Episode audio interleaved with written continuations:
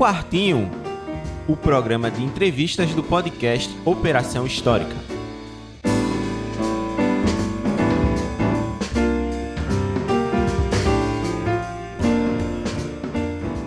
Salve minha gente, está começando o programa Um Quartinho, um programa de entrevistas do podcast Operação Histórica.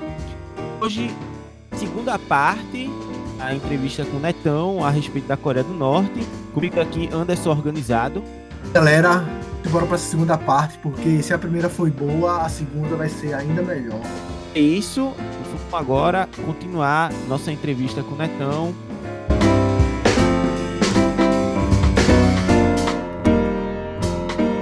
então, eu acho que a, nessa primeira parte, é que podemos dizer assim, do episódio, a gente.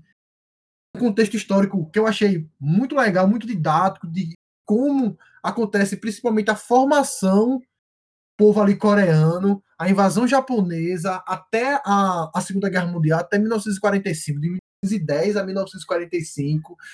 Pois, pós, pós Segunda Guerra Mundial, a divisão da Coreia entre os Estados Unidos e a União Soviética, posteriormente a invasão do, dos Estados Unidos na Coreia. A gente falou também sobre a Guerra da Coreia. Agora, Netão, eu acho que a gente já pode começar a entrar a falar um pouco mais sobre o regime norte-coreano. Então, se você já pudesse falar um pouquinho agora de como se estrutura esse regime, que você já citou o pensamento justo, que você falasse um pouquinho mais desse pensamento, para a gente ir adensando um pouco mais de como se estrutura esse regime norte-coreano, para a gente chegar o que, para mim, hoje depois de entender tudo isso, é fundamental é entender o hoje da Coreia do Norte, né? O, a história justamente serve para isso, né? Nós somos historiadores justamente para isso. A história serve para a gente entender o presente, fazer perguntas ao passado para a gente entender o presente. Então, a gente já, a gente já consegue perceber muitos comportamentos do regime norte-coreano a partir de tudo que a gente já conversou até agora. Então, como é que se estrutura, Netão, depois da, da Guerra da Coreia, como é que se estrutura esse regime norte-coreano? desencadear no, na, nessa política atual que nós temos. Usar aqui as minhas fontes, né, que eu utilizo para saber sobre a Coreia atual, que é o CEPS, né, que é o Centro de Estudos da Política Songun, que é um site brasileiro que pega muitos artigos né, da, do Partido dos Trabalhadores da Coreia, traduz para que a gente tenha uma visão diferente né, do, do, da mídia ocidental, o que a mídia propaga sobre a Coreia.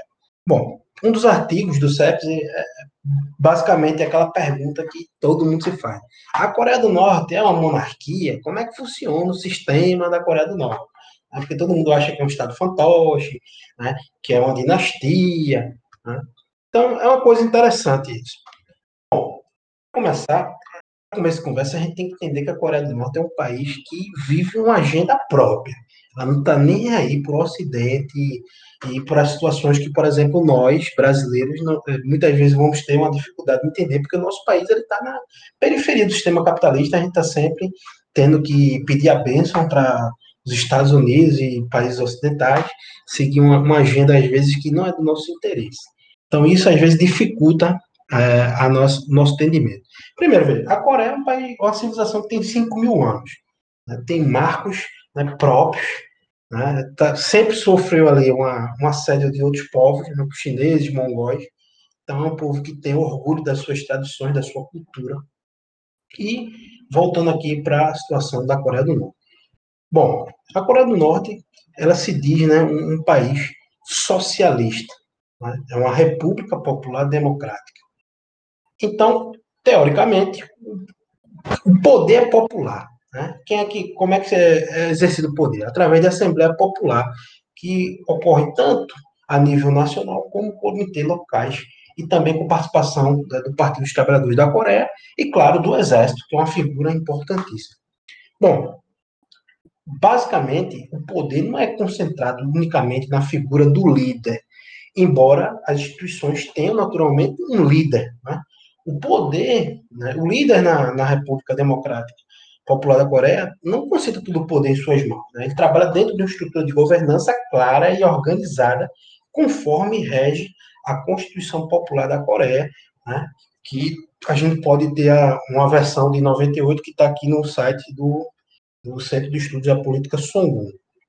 Bom, Kim Il-sung, né, que foi aquele jovem que nasceu durante a ocupação japonesa, ele vai se tornar o primeiro presidente da República e secretário-geral do Partido dos Trabalhadores da Coreia. Ele é um cara que estava ali sempre envolvido nas guerrilhas, na luta, né, no estudo do, da teoria marxista, tanto é que é ele que vai fundar né, o pensamento Juche, né, vai ser uma figura que, se a história dele se confunde com a história da Coreia do Norte, o filho dele, Kim Jong-un, vai ser eleito após a morte dele em 94 para presidir a Coreia, vai se tornar também o secretário-geral do Partido da Coreia e também o comandante né, do Exército Popular. E quando ele morre em 2011, o seu filho Kim Jong-un vai, vai ser eleito também pela Assembleia Popular, é, presidente dos assuntos estatais, presidente do Partido do Trabalho da Coreia e também o comandante supremo das Forças Armadas. Aí surge aquela, aquela ideia, né? Poxa, é uma monarquia, o poder é hereditário. Teoricamente, o poder não é hereditário. Né? Eles são eleitos, né? eles são eleitos por assembleia. Por exemplo, que John Un, ele é apenas um deputado, né? que foi eleito ali na assembleia e vai receber essas chefias né? por uma série de questões. Primeiro, a gente tem que entender que nem sempre essa, vamos dizer assim, essa rotatividade no poder quer dizer que o povo tenha sendo, né, vamos dizer assim, escutado, a voz do povo tenha, esteja sendo, de fato, né, uma agenda que beneficie o povo esteja sendo imposta, de fato. É só a gente olhar para o Brasil de hoje, né? Tem um presidente eleito aí com 55 milhões de votos e que não representa os interesses populares, nem os interesses de desenvolvimento da nação.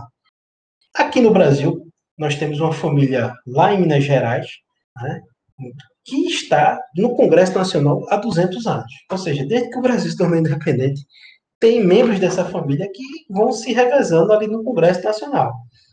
E isso não faz o Brasil ser um país que o poder político é passado né, de maneira hereditária. Teoricamente, eles vão sendo eleitos há cerca de 200 anos. Né? Então, essa lógica de manter. Até político, tem até político que colocou os três filhos, ex-mulher, todo mundo político, né, Então, Imagina. Isso. Às vezes, né, a gente aponta o dedo né, para um país feito a Coreia do Norte, mas a gente esquece de fazer a nossa autocrítica, né, de fazer a nossa avaliação. Por exemplo, Pernambuco, a gente está vendo aí o zum, zum, zum de que o neto de Miguel Arraes, um cara que é mais jovem do que nós três aqui, que agora foi eleito deputado federal mais votado em Pernambuco, sem ter uma trajetória política clara, só por, pela, pelo sobrenome, por ser filho de Eduardo Campos, neto de Miguel Arraes. Já é cotado para ser prefeito do Recife, para ser governador do estado em 2022, e a gente não está vivendo mais a época das capitanias hereditárias. Então, a gente observa que nem sempre né, as coisas funcionam tão bonitinho no papel aqui no Ocidente. Né? Ou no extremo ocidente, como é o Brasil. Né? Então, a gente percebe que na Coreia a questão da figura do líder é muito importante. Porque é um país que vive em constante ameaça de conflito. A guerra de 53, que foi assinada aquela, aquele armistício ali, não acabou. É um país que que está sendo sitiado ali pelos Estados Unidos, na Coreia do Sul e pelo Japão. Por exemplo, hoje, na Coreia do Sul, existem 30 mil soldados americanos estacionados ali. Então, é um país que está eminentemente com presença forte. Inclusive, os Estados Unidos têm dezenas de armas nucleares estacionadas na Coreia do Sul. Então, é uma pressão muito forte. Você vive eternamente aquele medo de que aquele massacre, aqueles bombardeios que devastaram a Coreia dos, nos anos 40 e anos 50 volte novamente a acontecer. Eles sofreram na pele. Eles sabem o que é ser dominado por um país é, estrangeiro. Então, observe, a figura do líder é importante? É, porque o povo sabe, né, vendo aquela figura que é uma espécie de pai do povo, né? É uma pessoa que vai estar ali, eterno, sim, simbolismo, né?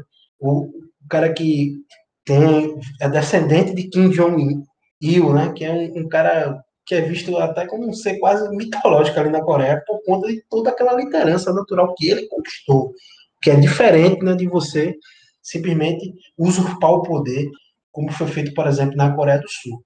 Então, foi toda uma construção.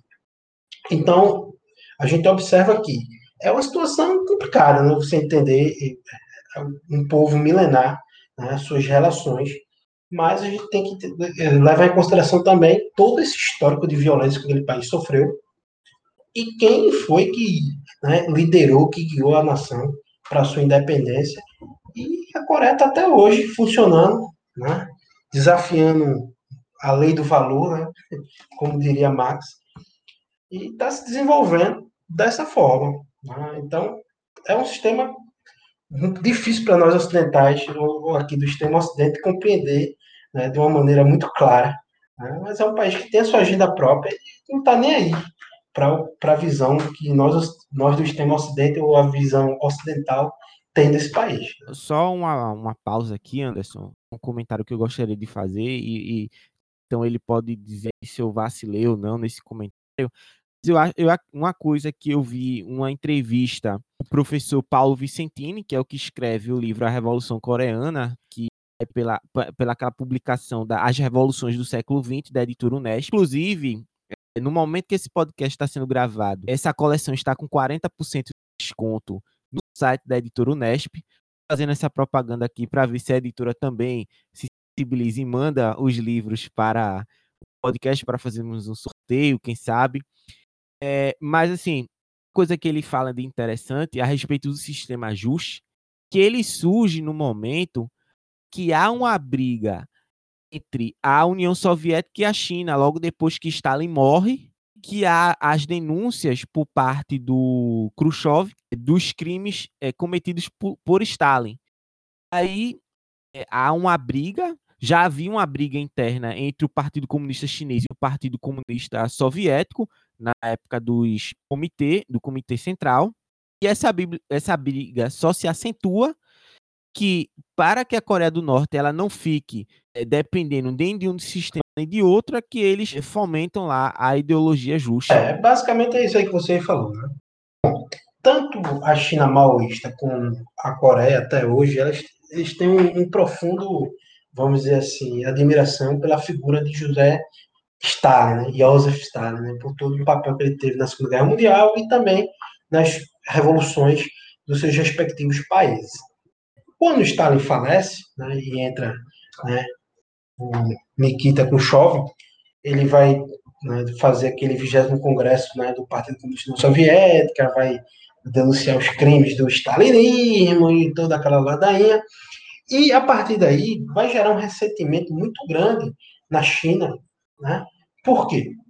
A China ela tem um, um, uma visão né, diferente da União Soviética, que vai, vai ocasionar esse racha né, no, mundo socialista, que vai ser muito forte, inclusive quase gera uma guerra né, de grande proporção. Imagina uma guerra entre China e União Soviética. Né? Então, vão ser muitos problemas. Primeiro, a realidade chinesa e da Coreia do Norte, obviamente, é diferente da União Soviética. Né? E a própria União Soviética é complicado de você entender como se deu aquele processo. Né? Porque a, gente vê muita parte da União Soviética, a parte russa, né? A, o povo russo, Moscou. Mas a União Soviética é um congregado de nações, de países de povos diferentes.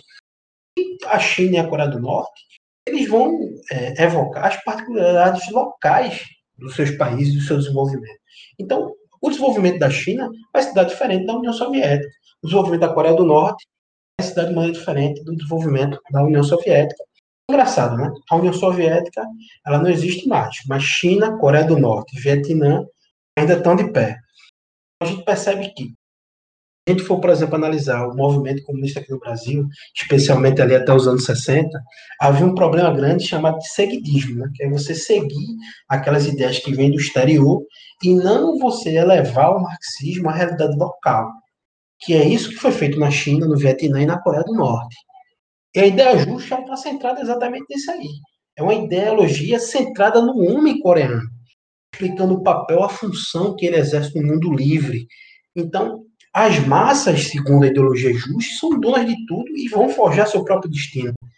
A construção e o progresso desse socialismo só pode surgir das massas. Então, essa ideologia ela fala essencialmente que o homem domina o mundo com seu espírito criador, sua independência, sua consciência. Então, as massas populares, elas são donas dessa revolução. Então a gente observa que esse, essas particularidades dessa ideia de que a evolução, através das suas particularidades, né, a gente observa que tanto China como Coreia do Norte né, e também o Vietnã, eles têm aquelas tradições orientais milenares, por exemplo, o neoconfucionismo é muito importante para a gente entender China e Coreia do Norte. Eles não têm pressa. Quando a gente vê China, em 49 os caras estão fazendo projeto para séculos. Até 49, o primeiro estágio né, do socialismo. Aí agora, em 2021, vão lançar um plano quinquenal para elevar a economia planificada a outro estágio. E até 2050, os caras vão passar para o terceiro estágio.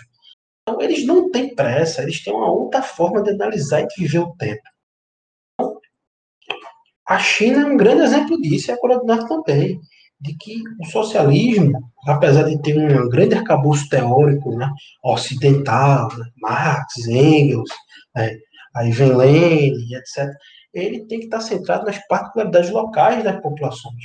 Né? O brasileiro, né, ele, ele não é russo, né? ele não tem aquela história milenar russa, é uma nação que foi fundada no propósito de mercantilismo, de acumulação, aí tem aquela história da, do latifúndio, a escravidão, o extermínio das populações indígenas.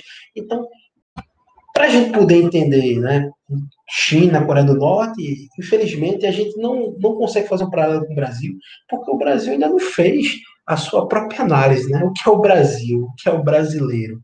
É uma coisa ainda muito vaga, né? É, eu tenho, eu tenho, eu tenho ouvido muito sobre isso, lido também sobre isso, de que é, falta a gente falar sobre nós, né? Que é ser brasileiro agora, né? A gente teve aí no início do século XX os sociólogos famosos que tentaram descrever o Brasil. A gente tem Gilberto Freire, a gente tem Darcy Ribeiro. Brasil, Darcy Ribeiro, ou seja, muitos tentaram explicar o que era o Brasil naquele momento. E depois deles, a gente não tem mais teóricos, pensadores que se debruçaram para falar sobre o que nós somos. Todo mundo contaminado por Foucault, né?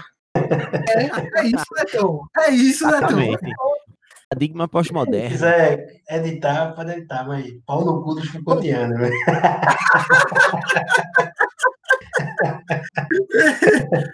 Pegando essa, essa questão aí, né, que você colocou, trazer pessoas que pensem a, a realidade local e adaptar as teorias marxistas. Por exemplo, Lenin ele pegou as teorias marxistas e conseguiu é, para o pensamento é, russo naquele momento e que desenvolveu as, as teses para que ocorresse a União Soviética. Há também os pensadores no Oriente, como o Mao Tse Tung na China, o Coreia do Norte e Ho Chi Minh lá no Vietnã.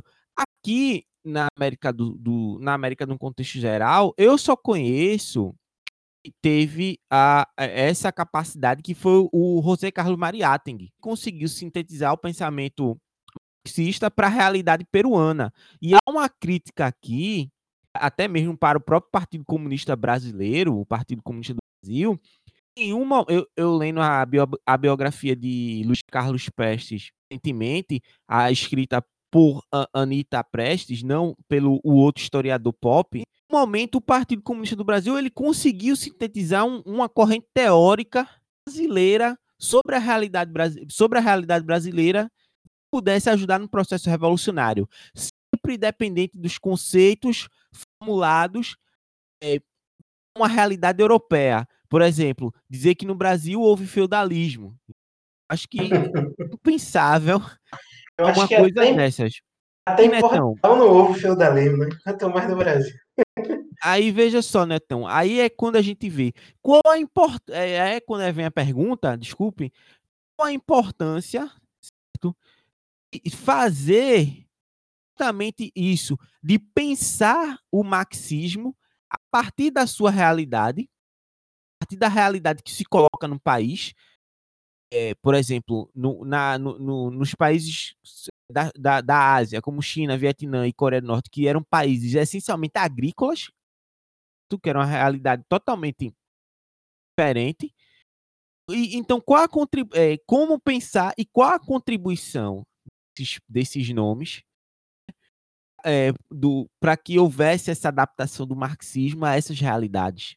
Bom, é, pensar e discutir isso é fundamental. Porque imagina, tu tá indo para uma festa, né? Através do, por exemplo, antes se convida para uma festa. Aí tu chega na festa, tá tocando balé Bolshoi. Olha que legal. Tu, um recifense do século XXI, chegando numa festa que tu quer dançar, quer estar vazado, tá tocando balé, uma coisa bem elitista, uma coisa bem diferente da tua realidade. Então, para as coisas poderem dar certo, eu tenho que adaptar a minha realidade local. Né? Por exemplo, aí a gente pode pegar um, um, ritmo local que muita gente não gosta, mas que tem uma particularidade interessante. Né? O brega, né? o tecnobrega pernambucano, que é um ritmo que surge né? nas periferias e fora de toda a mídia, fora de toda a mídia comercial, ele vai se expandindo, vai ganhando o som através das carrocinhas dos CDs piratas até se tornar o ritmo hegemônico aqui da região metropolitana do Recife. Então, se eu não tenho um pensador para um conjunto de pensadores, não tenho partidos políticos pensando na realidade local, o que é o brasileiro, estudando a fundo, né? A gente tem que fazer toda uma reanálise da nossa história que é muito mal escrita, especialmente aquilo que é ensinado às nossas crianças. Né? Eu sou professor há cinco anos, eu tenho sempre essa, essa dificuldade. Quando eu vejo, às vezes, o conteúdo do meu livro dados, dá vontade de vomitar, porque é muito besterol, é muitas coisas que não estão é, associadas à questão contemporânea, né? o que é o Brasil, como essa situação ela ocasionou aqui. Então, a gente tem que pensar, se, se a gente não pensar a realidade local, a gente ficar analisando Coreia, China, o pensamento soviético, a gente não vai, não vai, não vai sair do, do ponto inicial que da internet, a gente vai perder exatamente o contato com o povo. E a gente está vendo que o contato com a população está tão ruim por parte da esquerda, e ainda mais falando de, um, de uma perspectiva marxista revolucionária. É só a gente ver o contexto do Brasil hoje. O outro lado, ele está entendendo, ele está tendo uma análise muito mais profunda do que é o Brasil, do que é o brasileiro, do que o lado à esquerda e ainda mais o lado da extrema esquerda.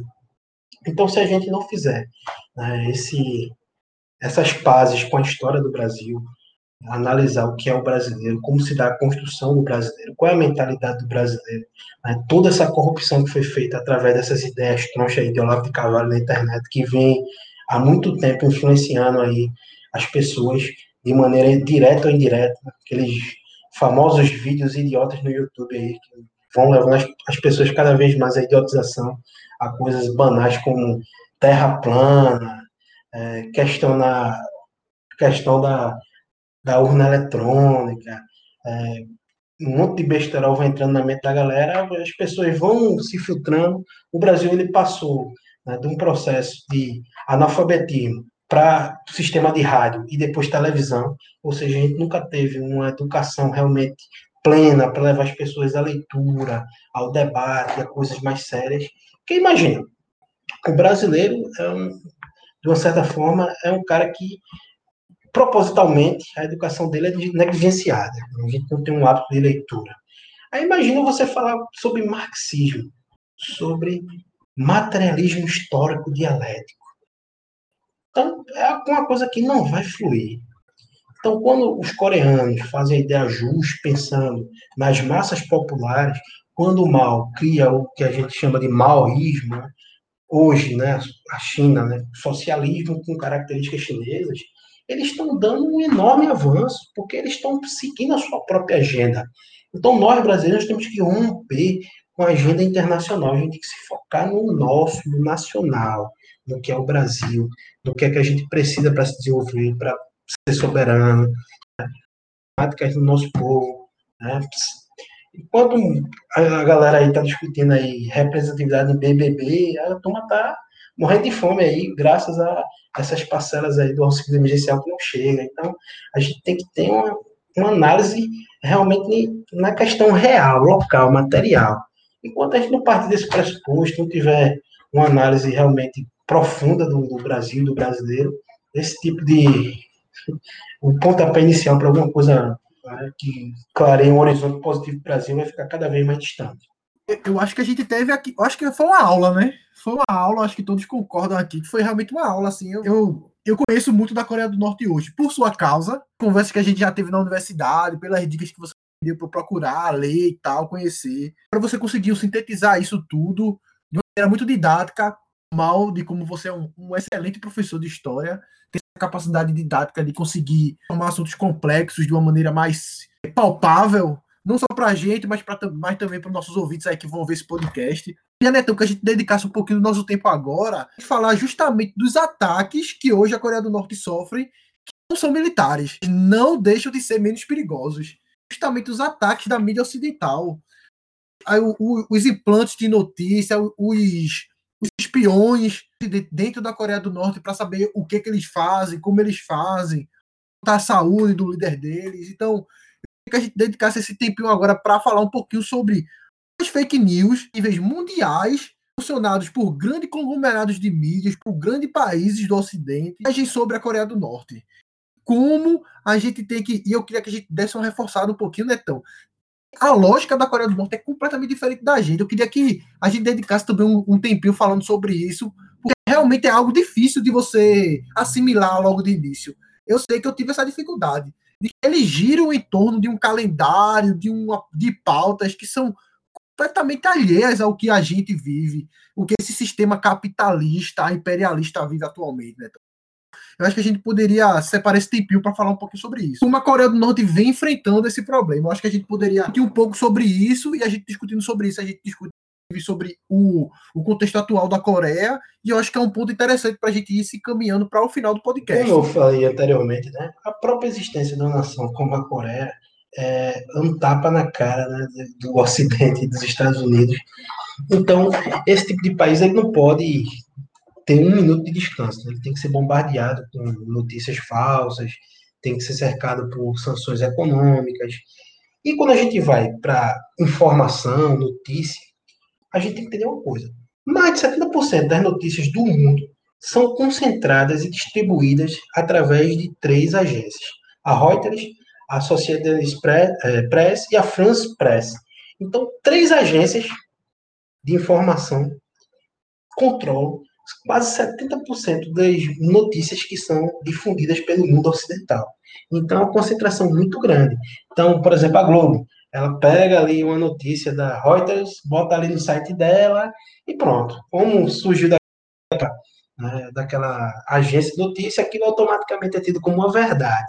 Então a gente observa que a história ela está sempre sendo motivo né, de debate. A narrativa é muito importante. E a gente observar aqui notícias sobre a Coreia, o que, é que o Ocidente faz?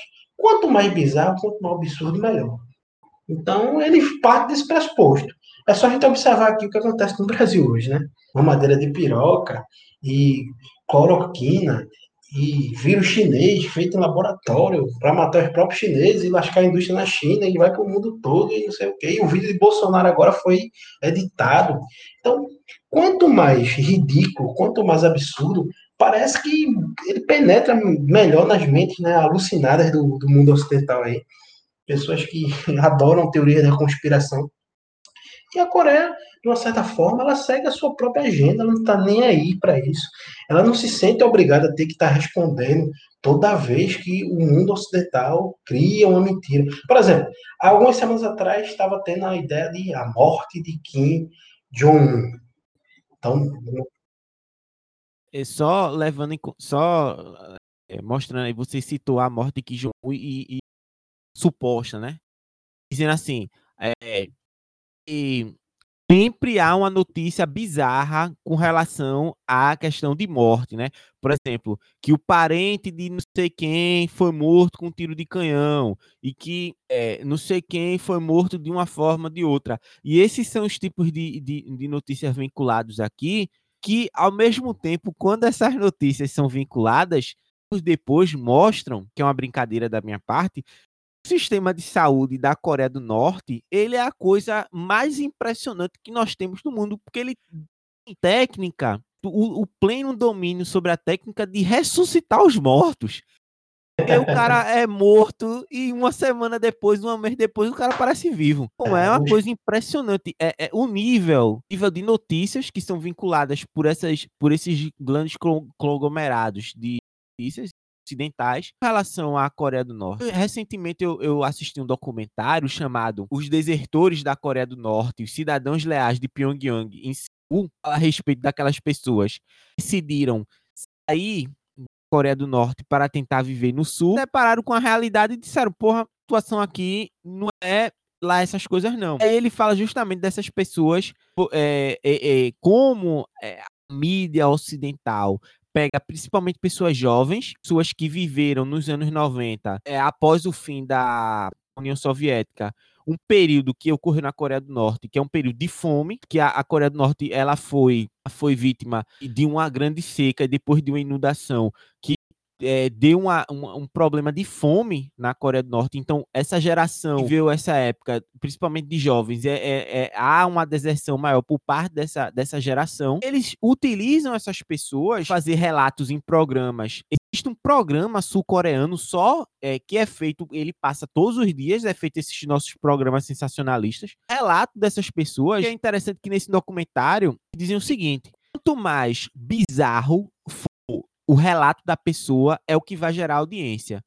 E eles entrevistam uma mulher que ela fugiu da Coreia do Norte, mas se arrependeu logo depois porque ela não pode mais voltar vive sob constante ameaça do serviço secreto é, sul-coreano de que se ela tentar voltar, ela vai ser presa. É quando a gente vê até aquela própria ideia de Coreia do Sul existe democracia, porque desde 1948 é, existe uma lei de segurança nacional proíbe até mesmo você falar a palavra comunismo na Coreia do Sul, porque se você falar comunismo, se você falar alguma coisa elogiando a Coreia do Norte, você é preso. Só que democracia legal existe lá. Aí essa mulher estava dizendo certo dia, a mulher da Coreia do Norte estava dizendo que certo dia ligaram, produção desse programa ligou para ela, disse: Olha, a gente gostaria que você viesse dar aqui o depoimento, o, e o seu depoimento já está pronto, você só precisa decorar e dizer. Disse: Não, eu não vou fazer um negócio desse. E viu que é, é uma armação. Então, quanto, é aquele negócio: quanto mais escandaloso for, é o que vai ter audiência.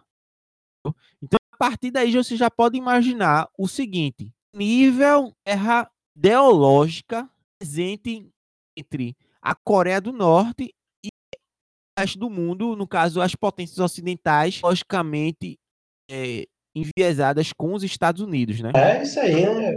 O Ocidente adora uma fofoquinha, né? Adora uma, uma história sensacionalista, né? Se a gente for analisar a televisão brasileira, a gente vai ver que esses programas sensacionalistas que pegam uma particularidade de volta para minha terra, é um cara bem miserável, lá do sertão, não sei da onde, parece que só tem miséria, só tem desgraça aqui no Nordeste, né?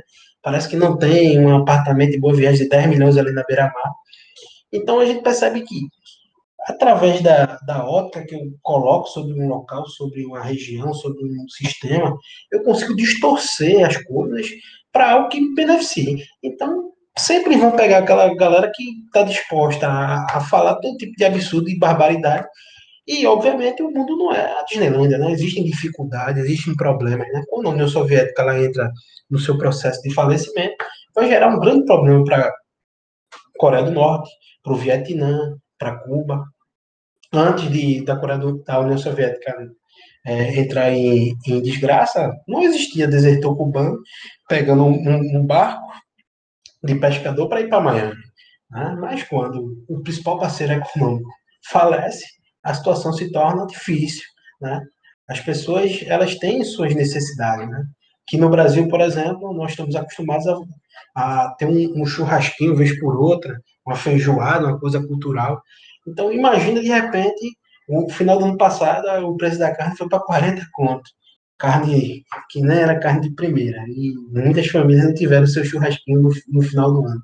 Imagina se isso permanece durante 10, 20, 30 anos. Então a gente percebe que o mundo ele não é desnivellado, existem dificuldades, existem problemas, existem bloqueios que os países fazem em cima de, de, de países que tentam né, manter um sistema autônomo em relação ao capitalismo, ao Ocidente, que não, não se não se desguarnecem, né, não abaixam a cabeça para as determinações. Então, a Coreia do Norte está se desenvolvendo aí. Né, é um país que tem um, um sistema né, que consegue colocar satélite no espaço. Tem quatro satélites norte-coreanos lançados né, por, por, por, um sistema nacional. Eles têm um sistema de míssil intercontinental balístico que pode atingir qualquer parte dos Estados Unidos. Uma tecnologia de ponta. Por exemplo, o Brasil não tem nem míssil balística intercontinental nem consegue lançar satélite tecnologia própria, depois daquele problema que teve lá em, no Maranhão em 2013, aquela sabotagem. Então, a gente percebe que, a gente for analisar a cidade de Pyongyang, é uma cidade que parece ser futurística, uma arquitetura, engenharia própria, que não copia nada o Ocidente, desenvolve as características locais, tem sua própria marca de smartphone, produz trator, produz trem, produz vagão, produz carro. O Brasil, por exemplo, não produz um caminhão grande, não produz um trator grande. São marcas de, de é, multinacionais né, da Alemanha, da Holanda, Scania, é, Volkswagen, Mercedes-Benz. Então, a gente percebe que, mesmo diante dessas dificuldades, os caras têm um desenvolvimento muito forte. E a Coreia do Norte, ela só só está sustentado hoje porque existe ali a China do lado, né? 90% da exportação da Coreia do Norte é para a China. E 90% do que a Coreia do Norte importa vem da China. Então, a China ela ocupou aqui, aquele papel ali central que antes era dado à União Soviética. O Vietnã também. O Vietnã, inclusive, teve um problema ali com a China no final da guerra da, do Vietnã, que só foi terminar nos anos 90. Né? já que a China achava que o Vietnã devia estar dentro da sua área de influência, enquanto o Vietnã era mais próximo à União Soviética. Então a gente observa que toda essa esses elementos eles criam um dinamismo interessante e próprio. E hoje a Coreia está se desenvolvendo, tá seus projetos militares, né, tem um, um sistema de defesa de né, de respeito pelo mundo, tanto é que é por isso que eles não foram derrubados até hoje. Tanto, tanto é que Coreia do Sul e Japão sabem, né? Se, um, por exemplo, os Estados Unidos inventam de atacar hoje a Coreia, tanto Tóquio como Seul vão para o espaço, né? Então, é, é, uma situação interessante. A gente observa que mesmo dentro de todo essa, esse massacre né, de notícias, de fake news, de você tentar, né, desde a Guerra da Coreia, criar uma narrativa que interesse ao Ocidente, à Coreia do Sul, aos Estados Unidos, os caras estão ali fortes, beligerantes, levando seu país a desenvolver os seus objetivos próprios, que é o desenvolvimento da nação e a independência política, econômica e também por meios militares. E eu acho interessante, Netão, e um ponto que você colocou aqui nessa, nessa sua última fala, que eu tenho lido sobre e observado bastante, o papel dos desertores. Falou sobre os desertores de Cuba, por exemplo, e é muito interessante a mídia ocidental se utiliza desses desertores como, como propaganda. Queria citar um exemplo, falando sobre Coreia do, Norte, Coreia do Norte e Coreia do Sul. Ambos os países se utilizam de, de desertores para propaganda. Inclusive, a Coreia do Norte faz esse, faz esse mesmo movimento. E eu acho extremamente interessante. Por exemplo, a Coreia do Sul se aproveita dos desertores da Coreia do Norte discurso de que na Coreia do Sul eles têm liberdade, é uma democracia, eles podem ir e vir, podem comprar materiais de consumo, capitalismo, tudo maravilhoso, enquanto moradores em situação de rua na Coreia do Sul incentivados Coreia do Norte a atravessar a fronteira e lá na Coreia do Norte não tem moradores em situação de rua, eles conseguem ter uma casa, conseguem ter um trabalho, e a Coreia do Norte se utiliza desse aspecto de que, tipo, na, no, no, capitalismo, você estava em situação de rua, você era periférico, você tinha seus direitos negados, e aqui na Coreia do Norte você tem todos os seus direitos garantidos. Interessante como esse jogo da mídia funciona. Gente, quando, você falou, quando você falou sobre a morte de Kim Jong-un, é, eu lembro que você me mandou algumas, alguns artigos, associação, né? Você falou o nome, eu esqueci agora, né, então, me perdoe. É que é justamente essa associação que você já falou aqui, que eles traduzem textos. A CEPS, Centro de Estudo da Política Som E, tem, e eu estava observando como eles algo muito interessante. É, ninguém garante, certo? Mas ninguém garante que justamente esses boatos da Coreia do Norte de que Jun possa ter morrido, justamente uma tática deles da Coreia do Norte de descobrir quem são os espiões sul-coreanos. Imagine, Também, imagine né? vocês alto, um alto posto militar ou político dentro da Coreia do Norte chega para algum de seus assessores, algum, alguém que trabalha ali no, no governo coreano e solta de que, olha, Kim Jong-un pegou coronavírus e está quase morrendo. Que há dois dias essa notícia é espalhada no mundo inteiro a partir de, uma, de, uma, de um jornal da Coreia do Sul, da Coreia do Norte, você consegue identificar quem poderia ser que tenha vazado essa notícia. Então, é importante a gente também entender esses processos, porque é, a gente não pode negar que existem espiões sul-coreanos dentro da Coreia do Norte, como também pode existir espiões norte-coreanos na Coreia do Sul. É um jogo. Não, né? é, é um jogo de informações e de espionagem. A mídia ocidental só é explanado o que eles querem.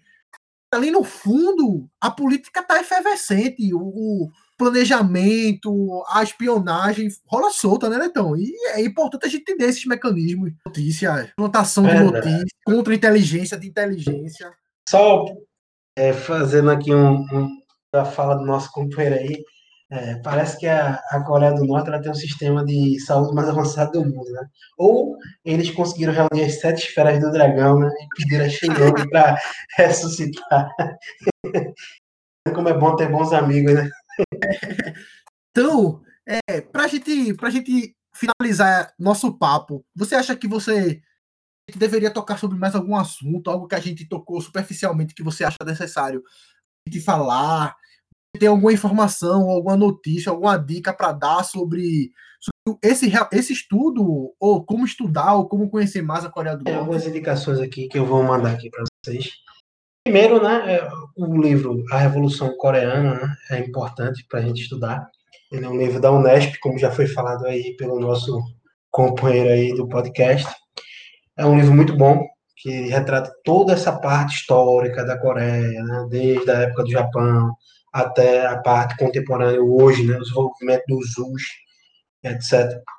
Eu indico também o CEPS, Centro de Estudos da Política Sungun, né, que é administrado pelo nosso amigo Lucas Rubio, que é um cara que realmente se dedica, é um especialista de fato né, sobre a Coreia do Norte, já viajou para a Coreia do Norte, testemunhou com seus próprios olhos lá o que acontece lá. Então é importante você se informar através desse site, desse blog, porque eles traduzem muitos textos que vêm lá do Partido dos Trabalhadores da Coreia. É muito bom. Tem um perfil dele no Twitter também que eu sigo, que é muito bom. O perfil também do, do da associação é muito bom. Eu aconselho a todo mundo também aí a seguir esse cara, a seguir o CEP. Ele tem informações Isso. sensacionais. É um cara que gosta da história como ciência, né? História para ele não é poesia, né? Não tá dentro daquela lógica de licença poética, né? É ciência, né? tem base teórica, né? Muita gente hoje em dia que acha que história é uma música de Legião Urbana que o cara pode meter uma nota diferente e não, tá de boa.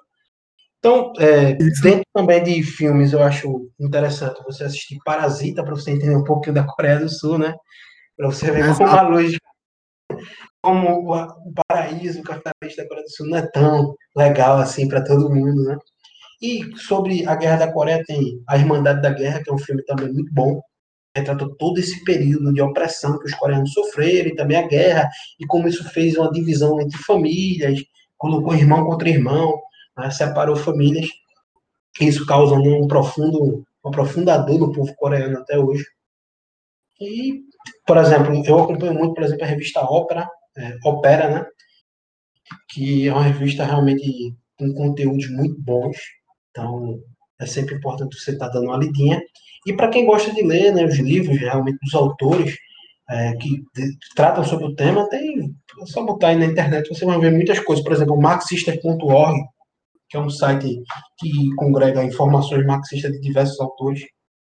Tem alguns textos né, de Kim Yong-sung, Kim Il-sung. Então, é, é importante você ler, né, você conferir com seus próprios olhos a, a, a didática por quem fez a história. Né? Não é a visão de uma pessoa que está aqui no Ocidente pesquisando informação. Vamos ver quem testemunhou, como é que foi aquilo ali, nos seus próprios termos. É importante também ter essa, essa, essa visão, essa análise.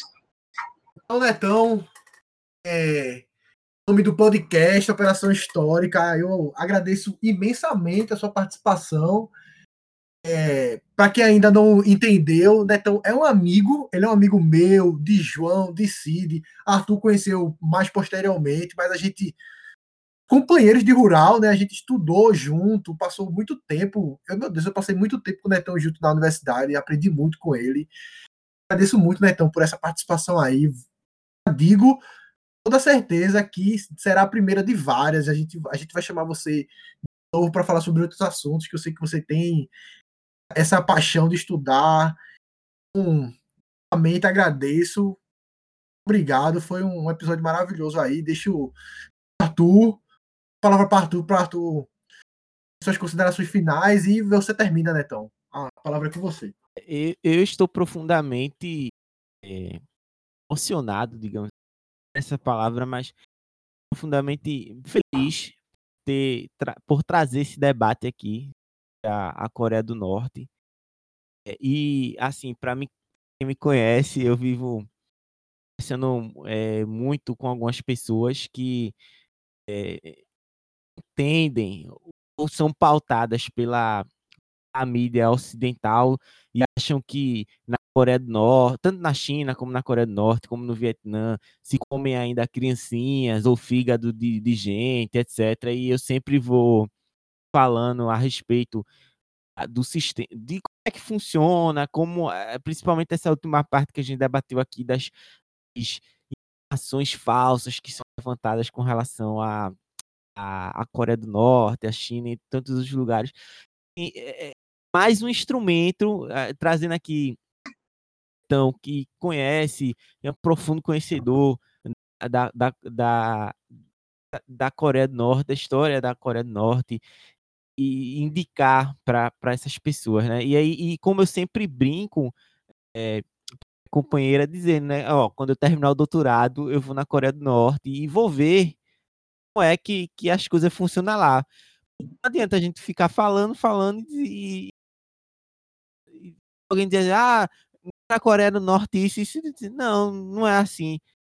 Não, como é? não, porque eu fui. Então acho que esse é o melhor tipo de, já que os argumentos hoje têm mais base na vivência do que na teoria, então é, farei esse, esse, essa bela visita à, à Coreia do Norte. Então, eu agradeço bastante aqui pelas suas contribuições e deixo aí para você encerrar essa edição. Só para fazer justiça, eu não sou especialista em nada, viu, pessoal? Sou apenas uma pessoa conformada que lê. Meu late não late. Modesto, ou modesto. não sou academicista, etc. Não, sou apenas uma pessoa que gosta de ler, de pesquisar e, é, e os temas que a mídia ocidental geralmente bate é, me causam um certo incômodo, né? Gosto de dar uma, uma analisada no, no, outro lado da história, o lado vermelho, que é o lado que eu gosto também. Bom, e o nosso amigo Arthur aí, quem sabe você faz um pós-doutorado aí na Universidade Kim Il-sung, lá na Coreia do Norte. Eles aceitam estudantes países, né? Que aprendeu coreano, agora com a explosão aí do K-pop tá mais fácil, né? Tem gente que sabe falar coreano. Então, é importante, né, a gente observar um lado mais complexo da coisa, né? Sair do senso comum, né, e a história como uma ciência de fato, analisar os fatos, as fontes, né, que é sempre importante, não estar tá conversando lorota e é isso aí. Precisar, estamos juntos aí para a gente conversar sobre outros temas aí.